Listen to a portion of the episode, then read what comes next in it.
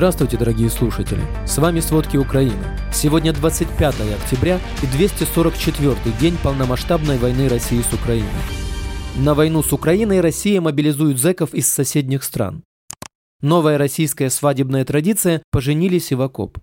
Все больше стран закрывают границы для россиян. Обо всем подробней. Украинские защитники, вероятно, смогут взять под контроль правобережье Херсонской области до конца этого года. Об этом отмечается в отчете Американского института изучения войны. В институте считают, что российские войска готовятся к обороне Херсона и не отходят полностью с правобережной части области. Некоторые российские военные блогеры, на которых ссылаются аналитики, утверждают, что Россия сдаст Херсон, поскольку попытка удержать его может привести к поражению. Кроме того, российские военные не подготовили информационное пространство для военного поражения в Херсонской области по состоянию на 24 октября. Тем не менее, руководитель Главного управления разведки Министерства обороны Украины Кирилл Буданов заявил, что российские войска лишь создают иллюзию того, что покидают Херсон, а на самом деле завозят туда новые военные подразделения и готовятся к обороне в оккупированном областном центре. В селе Светлодолинское Мелитопольского района ночью прозвучало около семи взрывов, а утром прогремел мощный взрыв в самом оккупированном Мелитополе, возле здания телекомпании. Такую информацию сообщает городской глава Мелитополя Иван Федоров, а также несколько российских изданий. Коллаборант Владимир Рогов заявил российским журналистам, что возле здания Запорожской областной телекомпании ЗАТВ в Мелитополе взорвалось самодельное устройство. Он назвал это терактом. По утверждению российских властей, при взрыве у здания Запорожской телекомпании пострадали пять человек. В то же время законный мэр Мелитополя Федоров сообщил, что взрыв произошел возле отделения российского ФСБ, которое размещается в здании Мелитопольского гауляйтера Евгения Балицкого. По его информации, возле помещения, в котором ведется ретрансляция Россми, взорвалось авто. Мощность взрыва в Мелитополе российские силы оценивают предварительно в 1,5-2 килограмма в тротиловом эквиваленте. Вооруженные силы Украины вытеснили российские войска из населенных пунктов Кармазиновка, Мясожаровка и Невская Луганской области и Новосадово в Донецкой области.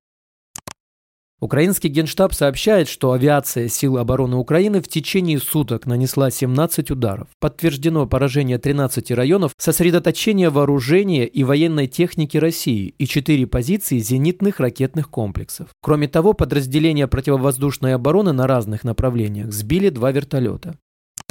Чтобы замедлить контрнаступление ВСУ, российские силы продолжают минировать мосты и переправы на путях отступления в Николаевской и Херсонской областях Украины. Кроме того, они продолжают активно вербовать заключенных как на территории России, так и на временно оккупированных территориях. Так, из исправительной колонии номер 90 в городе Херсон после так называемых бесед с представителями ФСБ было освобождено большинство преступников. В то же время российские силы продолжают эвакуацию раненых в Крым. В Херсонской области силы обороны юга Украины освободили более 90 населенных пунктов, в которых проживает более 12 тысяч человек. Такую информацию обнародовало Министерство обороны Украины. Несколькими днями ранее заместитель руководителя Офиса президента Украины Кирилл Тимошенко сообщил, что силы обороны Украины освободили от российских войск уже 551 населенный пункт в Харьковской области и 88 населенных пунктов в Херсонской области. Жители Киевской области нашли в лесу еще одно тело убитого российскими военными гражданского. Об этом сообщил глава полиции Киевщины Андрей Небетов. Полиция установила, что мужчина погиб именно во время оккупации Бучанского района. Тело находилось неподалеку от ямы, где несколько дней назад полицейские уже обнаружили убитого россиянами человека. Во время оккупации Киевской области в марте 2022 года россияне незаконно вывезли по меньшей мере 147 местных жителей на территорию Белоруссии и России. Об этом сообщает глава Киевской областной военной администрации Алексей Кулеба. 43 гражданских жителя региона находятся в плену. Еще 89 человек вывезены и их судьба неизвестна. Кулеба отметил, депортация и похищение людей – еще одно преступление россиян над мирными украинцами, о которых должен знать весь мир. Украинские правоохранители продолжают находить жертв россиян на дооккупированной территории Киевщины. Судьба многих местных жителей остается неизвестной. Вследствие того, что Россия задерживает инспекции судов на вход и выход из украинских морских портов, очередь уже превысила 170 судов. Об этом сообщила пресс-служба Министерства инфраструктуры Украины. Ранее в пятницу президент Украины Владимир Зеленский публично обвинил Россию в сознательном разжигании продовольственного кризиса и блокировании движения судов с украинским продовольствием в рамках зерновой инициативы. Сейчас украинские порты вынуждены работать только на 25-30% своих мощностей из-за блокирования России инспекции судов. В ведомстве также сообщили, что в понедельник еще 6 судов вышли из портов Большой Одессы, которые везут 227 тысяч тонн агропродукции для стран Африки, Азии и Европы.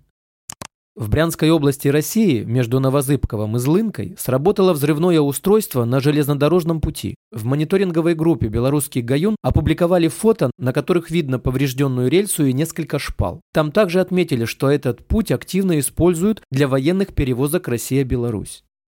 Воздушные силы Украины прогнозируют, что Россия получит от Ирана новый вид дронов «Камикадзе». Об этом рассказал спикер воздушных сил Юрий Игнат. Дальность действия новых дронов 5 километров, и он может нести три типа боевых частей весом от 0,5 до 1 килограмма. По словам спикера ВС, кроме выражения обеспокоенности западному миру, нужно давать Украине вооружение, ПВО, которыми Украина сможет эффективно сбивать эти воздушные цели. В России после 21 сентября, когда была объявлена так называемая частичная мобилизация, могли мобилизовать почти полмиллиона человек. Об этом пишет российское издание «Медиазона». Издание пыталось рассчитать количество мобилизованных через количество свадеб, которое резко возросло после объявления мобилизации. Человек, получивший повестку в России, имеет возможность жениться и не ждать месяц, как это было обычно. По их подсчетам, в 75 регионах России на начало октября мобилизовали по меньшей мере 431 тысячу человек в возрасте от 18 до 49 лет. Самая высокая доля мобилизованных на востоке страны, самая низкая – в Москве. Американская сеть ресторанов быстрого питания KFC закрывает свой бренд в России. Владелец KFC, холдинг Yum Brands, заключил договор о продаже 70 своих ресторанов в России и начал передачу франшизы российскому партнеру. На месте KFC в российских городах начнут работу рестораны быстрого питания «Ростикс», пишет коммерсант. Ранее самым громким рэп-брендингом в России была замена сети ресторанов быстрого питания «Макдональдс» отечественным брендом «Вкусно и точка». После начала полномасштабной войны в Украине сеть «Макдональдс» приняла решение временно закрыть все свои рестораны в России и приостановить операции. Причиной этого было названо осуждение агрессии и насилия. В норвежском районе Нордланд задержали двух россиян, которые занимались съемкой военных объектов. Об этом сообщает телеканал ТВ2. В течение последних недель в Норвегии были арестованы и задержаны несколько граждан России с беспилотниками. В связи с санкциями против России российским гражданам запрещено управлять беспилотниками на норвежской территории. Большинство арестов в последнее время были проведены на севере Норвегии. Во всех случаях обвиняемые отрицают уголовную вину. Сами они утверждают, что являются туристами. Неофициально сообщалось, что один из задержанных, возможно, сын близкого соратника президента России Владимира Путина. Из-за подозрительного дрона на несколько часов закрывали аэропорт Бренгена. Норвежское издание НРК сообщает, что в Тромсе был арестован исследователь из местного университета. По информации издания, он приехал в университет в 2021 году под видом исследователя из Бразилии. Однако норвежские спецслужбы считают, что он в реальности являлся российским шпионом и должен был узнать секреты национальной безопасности Норвегии. Канцлер Германии Олаф Шольц и премьер-министр Украины Денис Шмыгаль провели совместную встречу в Берлине, где канцлер Германии призвал к инвестированию в послевоенное восстановление Украины. Об этом Шольц написал в своем твиттер. Ранее Шольц и президент Европейской комиссии Урсула фон дер Ляйн заявили, что для восстановления Украины должен быть создан свой план Маршалла, в котором Европейский Союз будет играть особую роль.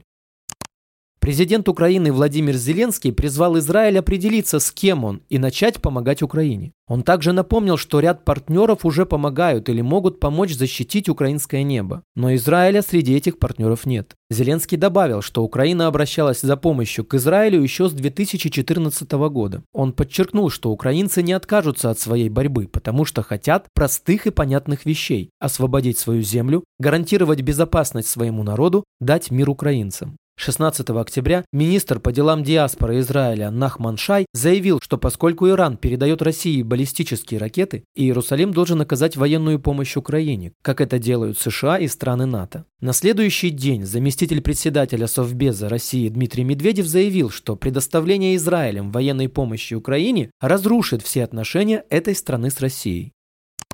Чехия стала шестой страной Европейского Союза, закрывшей границы для россиян. Во вторник, 25 октября, вступил в силу запрет на въезд в Чехию для граждан России с туристической шенгенской визой. Спасибо, это были все главные новости о войне России с Украиной к середине 25 октября. Помните, правда существует, а мы стараемся сделать ее доступной. Если вам нравится то, что мы делаем, пожалуйста, поделитесь этим подкастом с друзьями в России. Также, если вы хотели бы помочь нам делать материалы еще более качественными, пожалуйста, оставляйте фидбэк. Это очень важно для нас и для распространения правдивой информации. До встречи.